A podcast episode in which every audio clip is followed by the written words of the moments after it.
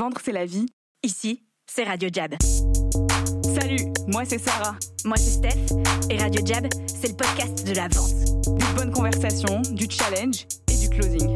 Que ça soit ton métier ou pas, tu sais que tu vends tous les jours. Si t'as un doute, reste avec nous et tu verras. Let's close, baby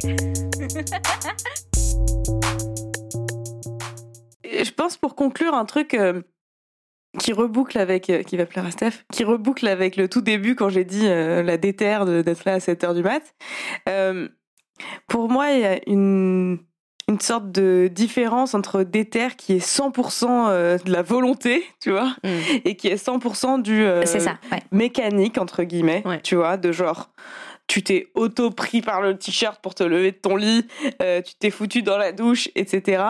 Et la motivation, il y a plus cette composante, comme tu disais, naturelle et un peu profonde, même Ouais. si c'est un peu hybride finalement. Mm. Et, et je pense que on peut pas tout faire à force de détermination. On peut pas tout faire euh, avec la force vraiment. tu Le vois, fameux willpower le quand- dont on parle Ouais. souvent. Et du coup, je pense que c'est crucial d'explorer ce truc de motivation parce que t'as pas des ressources d'énergie illimitées pour faire tout Ouais. euh, à la force. Et en fait, si t'es pas un minimum dans ce qui te plaît fondamentalement ou peut-être pas ce qui te plaît, j'aime pas trop ce mot parce que ça fait vraiment euh, ce qui te fait juste Ce qui te porte, je Mais trouve. C'est bien ce que tu disais sur la vague. ce qui te porte, euh, c'est- c'est- pareil, ça dure pas longtemps. Et dans la vente, c'est très vrai. Parce que c'est accentué par le fait qu'il y a des actions difficiles à faire, Mm. c'est accentué par le fait qu'il y a des échecs à vivre, etc. Et d'ailleurs, euh, là, donc, on a tous les étudiants d'HEC, on se prépare pour eux là maintenant, euh, qui sont ici et qu'on forme sur la vente. Et en fait, hier, ils étaient pas avec nous et on leur a dit, vous avez un objectif de fail un certain nombre de fois, Mm. de, de vraiment d'échouer un certain nombre de fois.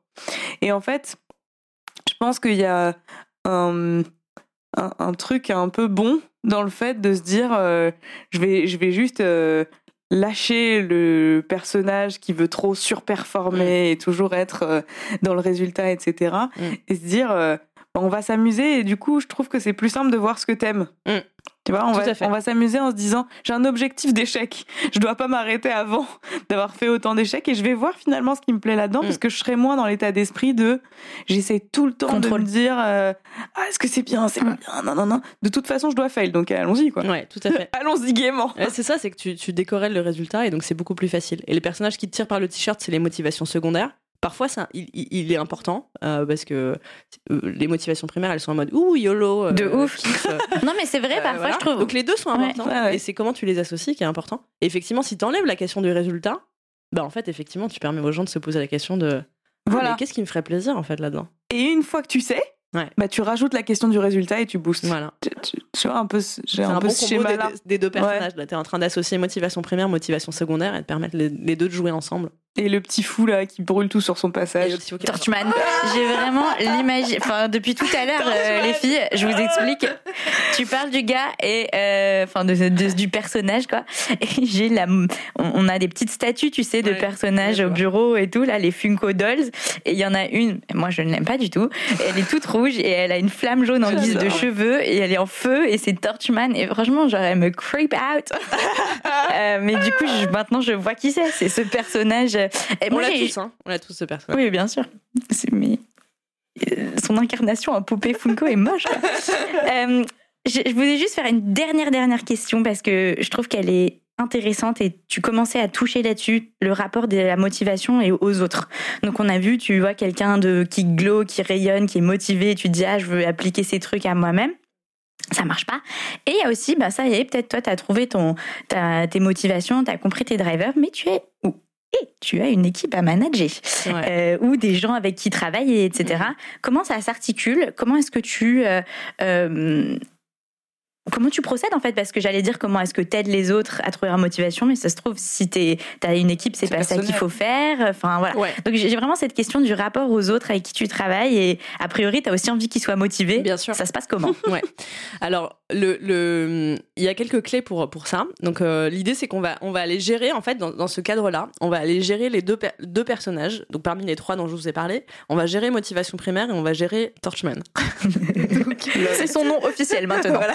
dans la littérature. Donc, euh, voilà. En fait, le, le plus gros risque des leaders, euh, des dirigeants, des managers, c'est de, de, de manager comme eux, ils, ils aimeraient être managés. Et donc, euh, de penser que les leviers de motivation que eux, ils ont, ça va être ceux, ils sont universels. Parce Mm. que pour eux, ils sont tellement puissants et importants et fondamentaux que, en fait, voilà. Donc, l'idée, c'est justement de donner un cadre qui permette à ces personnes d'exprimer leur motivation primaire. Et donc, il y a, il y a plusieurs clés autour de ça. Déjà, c'est avoir un cadre qui est sécurisé. Un cadre, de, un cadre de travail qui est sécurisé, qui me permet en fait euh, euh, de faire les choses à ma façon. Donc ça suppose de lâcher un tout petit peu prise et surtout euh, de permettre à des personnes de faire les choses un peu comme elles veulent, en partie. Tu as un résultat donné, très bien, c'est ça, c'est ça que tu cherches à faire. Après, la manière dont Ouais. tu vas faire les choses, donc c'est bien décorréler le résultat et l'action, hein. la manière dont tu vas faire les choses, fais-moi des propositions. Mm. Ça, ça permet vraiment de, euh, aux, aux primaires de s'exprimer. Et en fait, si le cadre, entre guillemets, est sécurisé, c'est-à-dire qu'en fait, euh, j'ai une autorisation euh, dans l'équipe, euh, à un moment donné de fail, d'essayer des choses, etc. Ben, en fait, euh, je vais avoir l'espace pour pouvoir m'exprimer individuellement. Il y a Mm. Google qui a fait une étude là-dessus sur les équipes les plus performantes. Je sais pas si vous la connaissez. Ah ouais, je la connais. Voilà. Trop sur bien. le fait que en fait, les équipes qui sont les plus performantes, c'est pas une somme des meilleurs experts. C'est des équipes dans lesquelles il y a une sécurité émotionnelle suffisante pour me permettre de prendre des risques et d'exprimer mon, authenticité, ma singularité. C'est vraiment vénère ça parce que je, trouve que c'est cool qu'il y ait une vraie étude faite là-dessus. Ouais. Parce qu'on entend souvent dans le gospel euh, un peu genre oui, euh, voilà, laisser s'exprimer. Et pareil sur ce que tu disais concrètement, euh, comment est-ce que tu laisses l'autonomie aux collaborateurs Ouais. et en même temps t'attends un résultat? Enfin, ça reste une entreprise. Ouais. Voilà, c'est pas non plus YOLO partout, fais ce que tu veux, fais ta vibe. Non mais c'est vrai. Et en même temps, euh, il y a aussi des métiers différents, tu vois. Genre, c'est, tu pratiques pas le métier de sales de la même façon qu'un métier sûr. de production, etc. Et donc, le fait que je vais essayer de trouver le lien pour le mettre en note de l'épisode, mais qu'il y ait une vraie étude là-dessus et Google, franchement, ils avancent vraiment l'état de l'art sur euh, ce genre de truc. Mm, donc, mm. c'est vraiment cool. Euh, mais donc, bref, je trouve que c'est intéressant de se dire c'est vrai et comment est-ce qu'on le met en pratique dans un business, tu vois, c'est Ouais. aussi hyper cool. Ouais, donc ça c'est en fait un cadre de travail, ça va être des règles de jeu, de- du jeu de travail, ça va être euh, euh, mettre en place des fail days, c'est en fait Ouais. euh, pouvoir s'exposer et dire euh, là, là, là je flippe, là je me sens pas à l'aise, là j'ai kiffé. Donc c'est pouvoir partager tout ça. Ça c'est un premier, un premier ingrédient hyper intéressant et important pour exprimer les motivations primaires. Il y a aussi le fait d'avoir une bonne adéquation entre le niveau de de- de- d'inconfort euh, et, et la compétence et le développement de la compétence. Ça Mhm. aussi, ça permet le développement euh, des motivations primaires. Donc en gros, c'est l'idée, c'est euh, si je fais un, un- un axe comme ça, un, un chart, il y a le risque que je prends, la zone d'inconfort que je prends, donc comment je me mets en, en, en difficulté ou en zone d'inconfort, donc ce qui va me permettre in fine de me développer, euh, et le niveau de compétence que j'ai. Euh, sur un sujet donné. En fait, si je suis euh, complètement incompétent et que je prends des risques énormes, en fait, je vais être tellement stressé que je pourrais pas exprimer mo- mes motivations primaires. C'est pas possible. Hum, je comprends. Et à l'inverse, si je suis hyper compétent et que j'ai zéro stretch, pas de, pas de risque, euh, en fait, je vais m'ennuyer. Donc l'idée, c'est de trouver la bonne adéquation. Donc ça, c'est un, un- un deuxième ingrédient. Et le troisième ingrédient, c'est l'autonomie.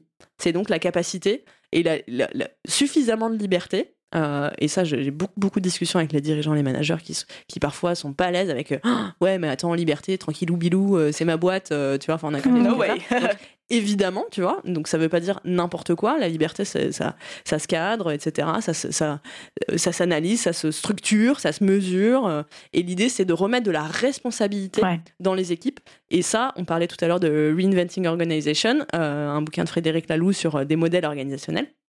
Mais en fait, ça, ça se travaille et ça se met en place.